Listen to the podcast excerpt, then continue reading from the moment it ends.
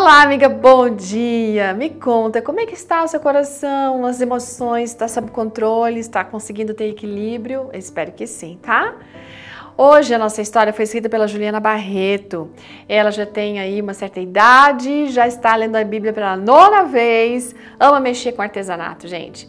E ela diz que nasceu numa família assim um bocado complicada.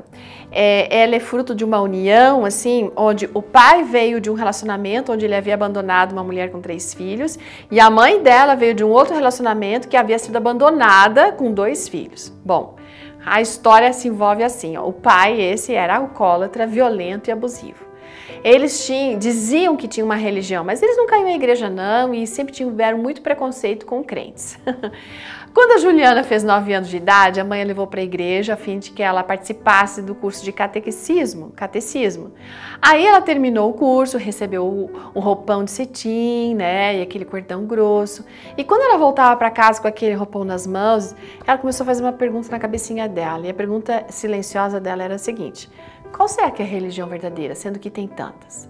Quando ela chegou em casa, ela encontrou ali na mesa é, um folheto e ela perguntou para a mãe: Mãe, o que, é isso aqui? A mãe falou: Ah, não sei. Na verdade, era um convite para assistir a semana inteira programas que ocorreriam no cinema do bairro. Quando chegou o dia do início daquela programação, a Juliana quis ir e foi, e ninguém quis ir com ela. Ela chegou naquele local, lá naquele cinema, ela foi muito bem recebida. No início do programa, ela disse que as pessoas contavam histórias para crianças, com figuras assim numa tela. E ela se lembra que uma daquelas histórias falava de uma galinha que tinha salvado seus pintinhos do incêndio, colocando todos eles embaixo das suas asas, né? Ela amou aquela história, gostou tanto que ela foi todos os sete dias lá. E assim ela foi que conhecendo a Deus. Quando terminou a semana, ela foi convidada para conhecer a igreja do bairro. Era a igreja adventista do sétimo dia. Ninguém da sua família tinha interesse em ir. Mesmo assim, ela continuou indo. Todas as noites que ela ia à igreja, o pai dela fazia o quê? Trancava a porta e não deixava ela entrar quando ela voltava, gente. Aí o ancião da igreja acompanhava ela até em casa e pedia que o pai deixasse aquela menina entrar. E ela sempre era ameaçada pelo seu pai. Com 10 anos, ela foi batizada. Hoje, ela tem 58 anos. Ela continua firme na fé, assim como toda a família dela, suas filhas e seus netos.